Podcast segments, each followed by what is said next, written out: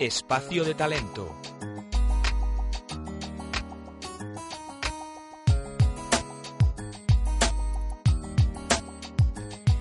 Bueno, pues vamos a seguir intentando ser eh, productivos, intentando mirar a ese mitad de semana que ya empezamos a pensar en el fin de semana y en descansar, pero tenemos tareas pendientes. Irene Carbonel de VIAP, muy buenos días. Hola, buenos días. Hablábamos de la memoria la última vez que viniste por Onda Inversión y hoy qué me traes? Pues el otro día hablábamos de la memoria y hoy hablamos del pensamiento y del diálogo interno. Uy, uy, uy. Uy, uy, uy, uy. ¿Cómo, cómo, cómo que dialogar con, contigo mismo? Sí, bueno, eh, hablamos del de, pensamiento, de lo que tú te dices a ti mismo ante una determinada acción y cómo eso repercute en, en, en, cómo te comportas, ¿no? Y en cómo tomamos las decisiones en base a, bueno, se llaman heurísticos, que suena así como un palabra raro, y esto muchas veces es muy útil en, en determinadas ocasiones, pero nos puede llevar a equivocarnos en otras, ¿no? A sacar conclusiones precipitadas o o a tomar decisiones que no, que no son las, las, las más productivas para nosotros y sobre todo que nos hacen sentir mal muchas veces. Es que yo he visto en, en los papelillos que traes aquí eh, como chuletillas a un señor muy feo con una máscara muy fea. Sí, bueno, esto es un poco de, de, de, cómo nos intoxicamos a nosotros mismos, ¿no? Los pensamientos tóxicos que tenemos, que, todo, que todos lo hacemos, y el kit de la cuestión es identificarlos para combatirlos. Esto viene un poco, eh, ya viene de antiguo, ¿no? Es algo que en psicología es muy, se utiliza mucho en, en, en, terapia, pero que es un, yo creo que es un tema que está bien conocerlo porque para el día a día, aunque eh, sea como un poco de andar por casa, ¿no? Eh, nos viene bien tenerlo en cuenta y, y, intentar darnos cuenta cuando lo estamos haciendo, porque, porque vamos a ser más productivos y nos vamos a sentir mejor y cómo nos damos cuenta de que nos estamos intoxicando nosotros mismos? Pues mira, por ejemplo, eh, bueno, lo que comentaba, ¿no? Que viene esto viene de, lo, de, los años 50 y esto se basa en cómo eh, tu propio sistema de creencias o lo que tú, bueno, lo que el sistema de creencias y tu diálogo interno, lo que tú te dices, afecta en, en cómo te comportas y en cómo piensas, ¿no? Entonces, por ejemplo, eh, cuando cuando tiendes a, a, exagerar las situaciones, ¿no? Hay un, un sesgo que es el de representatividad que es como que cuanto más disponible está una, una noticia o un acontecimiento, tú crees que va a ser más probable. Por ejemplo, eh, cuando se produce un accidente de avión, de repente la gente mmm, tiene miedo a volar en avión porque cree, bueno, y en los medios, por supuesto, porque cree que va a ser más probable que, que, le pase algo si va en avión que si va en coche, cuando evidentemente todos sabemos que no es así, ¿no? Entonces cuando, cuando tendemos a, exagerar las situaciones, que eso tiene mucho que ver con el tema de, de, del filtro, de cómo nos ponemos el filtro de ver solamente una parte de la realidad que además suele ser negativa. Entonces, como que nos estamos tirando piedras en nuestro propio tejado, ¿no? Entonces, el tema de las exageraciones sería como, como el primero de los pensamientos tóxicos, que suele estar muy relacionado con la negatividad y con ser muy catastrofista en, en determinadas situaciones, ¿no? Es como que a lo mejor si, si mi empresa va mal, pues yo ya me estoy empezando a, a pensar que me, que me van a despedir, que, que puede ser una posibilidad real, evidentemente, pero estás, estás basando esa decisión y ese sentimiento que, negativo, ¿no? Esa manera de, de, de, estar mal y además lo estás anticipando, que esta es otra cosa que somos muy muy tendentes a hacer, ¿no? Mm. Tanto tanto como para lo negativo en este tipo de situaciones como para lo positivo, ¿no? Como que tendremos tendemos a a creer que seremos más felices cuando pase algo, ¿no? Cuando encuentre, cuando cambie de trabajo, cuando, cuando encuentre un novio, cuando y, y no es real no tiene por qué ser así, porque pueden haber otros acontecimientos en tu vida en ese momento que no sean tan negativos o tan positivos. O sea, siempre intentamos mirar a futuro pensando que vamos a estar mejor. A veces nos pasa, sí, o peor. O sea, nos hace sentir, mm, pensamos que vamos a estar muy mal cuando se produzca el despido. Primero que no sabemos si se va a producir y segundo que tampoco sabemos cómo nos vamos a sentir en ese momento. Y también para lo positivo, ¿no? Tendemos a, a postergar la, la felicidad. Decías que uno de los eh, pensamientos tóxicos era precisamente exagerar situaciones, ¿no? Hablábamos de ese accidente quizá de avión, eh, en donde nos sentimos un poco más eh, dubitativos de si coger un avión o un coche. Uh -huh. ¿Y qué más pensamientos tóxicos identificas tú? Pues, por ejemplo, los temas de los deberías, ¿no? El, el tema del debería, eh, por una parte, es se puede ver o porque eres muy rígido con cómo deberían ser las cosas y eso te hace te genera frustración frustración. Y luego otro tipo de debería es que cuando planificas mucho, pero no entras en acción, por ejemplo, ¿no? Entonces tú crees que deberías hacer esto, deberías hacer lo otro, pero no lo haces. Y además esto, mm, como decía, por otra parte también te genera mucha frustración, porque al final eh, son cosas que no haces y que tienes ahí con el, con el run run y que no te dejan avanzar. Y a veces también, si eso se junta con que crees que deberías hacerlo, pero no lo haces porque crees que no tienes capacidad, entonces esto ya es eh, tremendo.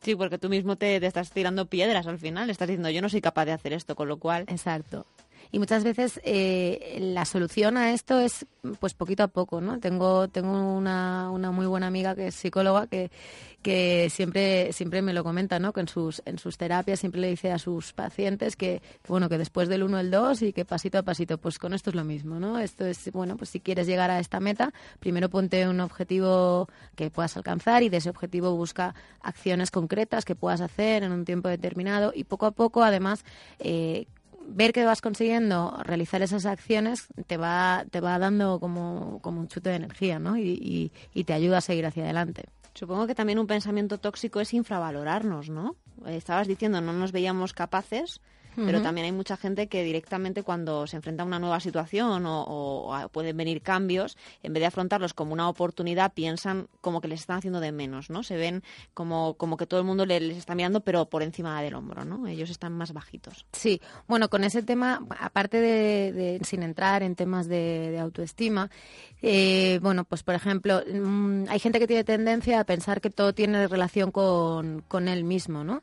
Que, que, todo lo que pasa en la oficina, que si su jefe lleva un día enfadado, es, por su culpa, ¿no? Porque no le entregó lo que fuese o porque o porque discutieron el otro día o por lo que fuera, ¿no? Y eso, eso es muy dañino. Luego también otra cosa que suele pasar es eh, los errores de, atribución que se llaman, que es que eh, en los demás eh, solemos pensar que, que, que, un fallo o que, o que algo que no está bien hecho es por una característica personal, y no, no, vemos el entorno. Por ejemplo, si mi jefe se ha enfadado conmigo o me ha recriminado algo, tal, es porque, pues porque es una mala persona, porque tal. Y a lo mejor no nos estamos dando cuenta del nivel de presión al que está sometido en, o estaba en ese determinado día, ¿no? Entonces eso, eso pasa. Al contrario con nosotros, eh, tendemos a pensar más en la, en la propia, en la propia situación, ¿no? Cuando es negativo y cuando es positivo es, es por nosotros mismos. que he dormido mal. Claro que he discutido esta mañana, es que tiene un accidente con el coche. Claro. Hmm. Así que tenemos eh, exagerar situaciones eh, como, como uno de los eh, diálogos internos tóxicos que podíamos tener, esos deberías, esa parte de infravalorarnos o de ver que todo tiene que, ver con nosotros mismos y atribuirnos las culpas o, o los éxitos. ¿Y qué más? Pues bueno, otro que este está muy muy extendido es el tema de las generalizaciones. Eh, las, bueno, de ahí eh, vienen todos los prejuicios y todos los estereotipos vienen de ahí, ¿no? O sea, generalizar y juzgar a una persona por un, por un determinado por un determinado grupo al que pertenece, pero puede ser así o no puede ser o puede que no sea así, ¿no? Esto es como pues los directivos son todos así o es que los hombres son todos así. No, no es real, ¿no? Entonces, ahí eh, importante cuando estés hablando y te vaya a salir el todo, el nada, el siempre, el blanco y el negro, cuidado. Cuidado porque no estás siendo objetivo. Eso pasa mucho en los, en los test. Cuando te hacen test eh, a lo mejor de actitudes, eh, buscan a lo mejor una persona un poco equilibrada, ¿no? Cuando dices los siempre o los nunca, siempre te, recomiendan cuando haces test de personalidad que intentes evitarlos. Sí, bueno, también eso depende del test, pero suelen estar diseñados así por un motivo, no, no, no, no es al azar. Entonces, bueno, eso porque luego tiene unas correcciones y tiene y tiene para generar unos perfiles. Pero esto es un poco distinto. Esto es un poco mm. en, en, tú cómo te, tú te estás enfocando. Me llamaba, me llamaba la atención. Y supongo que en relación con esas generalizaciones también están las etiquetas. Sí, también están las etiquetas. Las etiquetas eh, te las pones tú, te las ponen los otros, tú se las pones a los otros. Las etiquetas, a ver, las etiquetas son entre comillas buenas, no, no es que, o no estoy diciendo que sea bueno, pero sí que es verdad que nos ahorran energía, ¿no? O sea, es como no podemos estar todo el día eh, a nivel cognitivo prestando toda la atención que hablábamos de la, de la atención el otro día. Eh, Entonces las etiquetas, bueno, nos guían, ¿no? Nos ayudan y nos dan, nos dan información, pero ojo con tomarlas como, como verdades absolutas, ¿no? Y cuando, cuando son que nos las han puesto o que nosotros nos las hemos puesto, eh, se pueden buscar, eh, ver cuáles son, de dónde vienen y si nos gustan y también si las estamos proyectando en, a los demás. Porque también pasa muchas veces que no es lo mismo lo que tú crees, cómo tú te ves, que cómo te ven los demás, ¿no? Entonces, para, para detectar ese tipo de etiquetas también es muy bueno preguntar, ¿no? Cómo te ven o cómo en una determinada capacidad o en un determinado entorno, en el trabajo, con los amigos, y te da mucha información para, para el tema de, de cuáles son tus etiquetas, ¿no? Enfrentarnos a las etiquetas parece algo, algo más sencillo, pero con los deberías o con lo, de exagerar situaciones, creo que es un trabajo más complejo y más a largo plazo.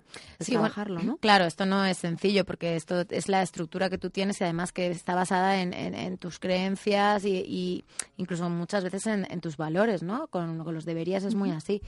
Eh, pero bueno, el tema es lo que decíamos al principio, ¿no? Darte cuenta de que realmente si estás haciendo esto o no estás haciendo esto y hasta qué punto te es útil y hasta qué punto es objetivo, porque cuando hablamos de cosas más triviales casi que no importa. ¿no? Mm.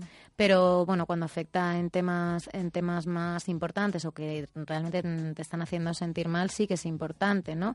A lo mejor cuando tienes una relación con una persona que te importa en el trabajo y tú estás considerando que los deberías, ¿no? Que debería ser así, ella o él debería ser así y, y a lo mejor no, es que tú eres demasiado rígido. Entonces, replantearte este tipo de cosas es importante.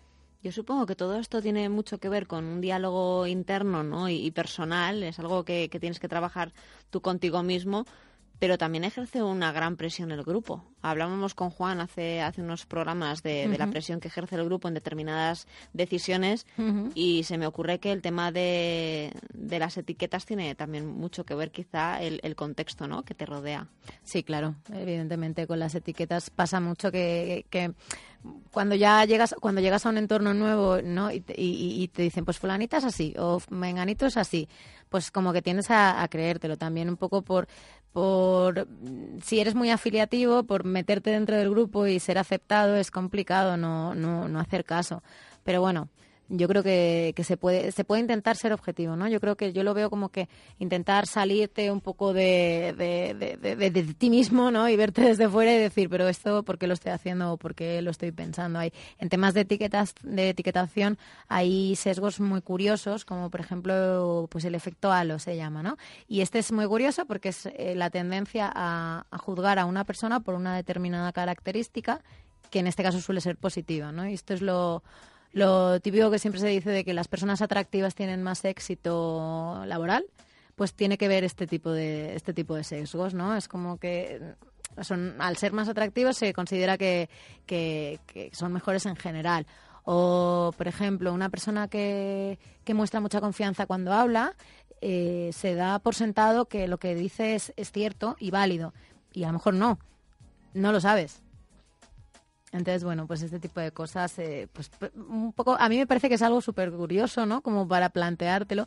Eh, no vas a estar todo el día pensando en esto, pero de vez en cuando como autoevaluarte está muy bien. Y, y además para determinadas cosas es, es, es, sano, yo creo que te, que te ayuda. Porque otra, por ejemplo, que no hemos hablado es el tema de, de la culpa, ¿no? Hmm. Entonces, tendemos mucho a culpabilizar a los demás o a culpabilizarnos a nosotros mismos, ¿no? A veces hay gente que tiene tendencia a pensar que tiene la culpa de todo y, y, eso es una carga muy grande y evidentemente no es cierto. Y hay gente que tiene tendencia a pensar que no tiene la culpa de nada. Es como lo de los errores de atribución un poco, ¿no? Exacto, eso es, exactamente.